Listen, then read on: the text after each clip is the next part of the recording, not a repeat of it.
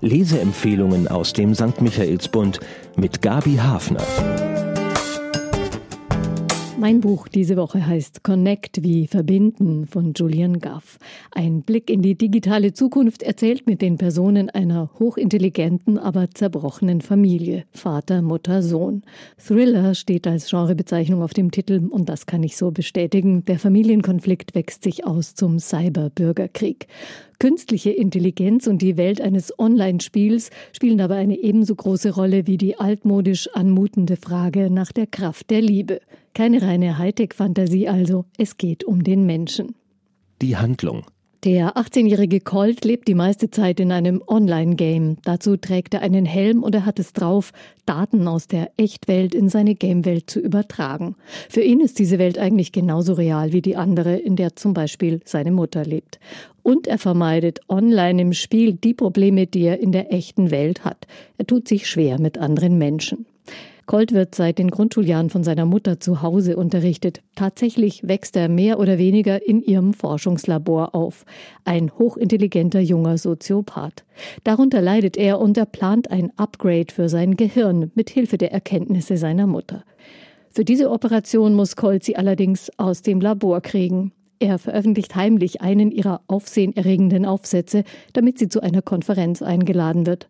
Kann die Manipulation am eigenen Hirn ihm gelingen? Es geht ja nicht um eine Festplatte. Doch das ist erst der Anfang. Danach kommt alles in Bewegung und die Ereignisse überschlagen sich. Das Wichtigste, Colt verliebt sich in eine Frau. Er trifft sie in der Echtwelt, aber sie ist auch in seinem Spiel. Colts Vater, Ex-Ehemann der Mutter, wird schlagartig zum erbitterten Gegner, denn durch die Veröffentlichung des Aufsatzes sieht der Geheimdienstler sein Land in Gefahr. Er lockt Colt als Geisel zu sich. Aber natürlich lässt Naomi die Mutter ihren Sohn nicht im Stich. Die beiden befinden sich jetzt in einem Art verschärften Escape Game Szenario und dann sind sie auf der Flucht. Jetzt schlüpft Colt in die Retterrolle. Immer atemlos und erschöpft, aber nie ohne neue Ideen. Er kämpft und trickst mit den Mitteln der virtuellen und der Offline-Welt. Und er hat ja noch eine Verabredung mit seiner ersten Liebe. Die möchte er schon einhalten. Der Autor. Julian Guff, geboren in Irland, ist bekannt geworden mit drei Kinderbüchern. Er hat als Student in einer Punkband gespielt, schreibt auch Satire oder mal einen Dialog, der in dem Computerspiel Minecraft auftaucht. Er lebt in Berlin. Und er ist offenbar einigermaßen vertraut mit Programmiertechniken und der Welt von Entwicklern und Hackern. Es geht ihm in Connect aber um mehr als eine gute Sci-Fi-Geschichte.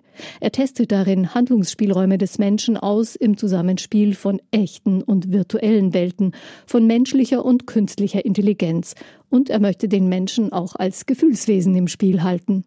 Mehrfach meldet sich ein fiktiver Autor in Kommentaren zu Wort und macht deutlich, dass er diese Fragen nicht nur aus Spaß durchspielt, sondern weil es Zukunftsfragen sind, um die wir nicht herumkommen. Eine Geschichte ist nichts anderes als ein Programm. Instruktionen, die dich auf die große Veränderung vorbereiten, heißt es da. Spannungsfaktor. Es gibt beinahe schmerzhaft intensive Szenen, zum Beispiel als Colt seiner Mutter beichtet, dass er seinem Gehirn ein Upgrade verpasst hat und die Wissenschaftlerin sofort erkennt, dass er dabei einen entscheidenden Denkfehler gemacht hat. Sie muss alles auf eine Karte setzen, um ihn zu retten. Und danach hört die Spannung überhaupt nicht mehr auf. Störfaktor. Zwischendurch wurde es mir manchmal zu viel, zusätzlich zur Handlung immer noch miterzählt zu bekommen, welche Server sich jetzt mit welchen verbinden und woher noch mehr Datenströme und was sich womit abgleicht. Stopp, möchte man rufen, diese ganzen Daten. Aber das gehört wohl auch mit zum Konzept des Autors, zu zeigen, dass das kein normaler Mensch mehr überblicken kann. Immerhin wird zurzeit ja allerorten diskutiert über künstliche Intelligenz und wie sehr sie sich selbstständig machen könnte. Aber anstrengend ist das schon. Bemerkenswert. Eine Geschichte des Erwachsenwerdens, in der ein Familienzwist einen Cyberwar auslöst und dann auch noch Anspielungen auf die heilige Familie. Julian Guff zieht da ganz schön viele Register, aber man nimmt es ihm ab. Er hat schließlich auch außergewöhnliche Figuren erschaffen und erzählt seine aberwitzige Story intelligent, witzig und politisch bewusst. Und wunderschön, dass inmitten all der Datenströme und optimierten Systeme letztlich die Liebe die wichtigste Kraft sein darf. Der Mensch lässt sich eben nicht zur Gänze umkrempeln. Ist das jetzt eine gute Botschaft? Ich denke ja. Für wen? Wer gern einen Blick in die Zukunft werfen möchte und lieber auf realistische Visionen setzt als auf Tech-Fantasie, kann mit diesem Roman sehr gut so um die 20 Jahre vorausreisen. Oder sind es weniger? Ein bisschen Neugier und Geduld für den ganzen Datenkram braucht man dabei aber schon. Und ich traue mich mal zu behaupten, dass dieser Roman auch Jugendliche erreichen kann. Ziemlich lässig erzählt ist das Ganze jedenfalls. Zahlen, Daten, Fakten. Der Familienthriller Connect von Julian Guff ist erschienen bei C. Bertelsmann. 624 Seiten hatte und bestimmt die größte Menge an Datenströmen, die je in einem Roman beschrieben wurde. Für 22 Euro sind Sie dabei in der Zukunftswelt. Viel Spaß. Ein Buch. Ein Podcast aus dem katholischen Medienhaus St. Michaelsbund. Produziert vom Münchner Kirchenradio.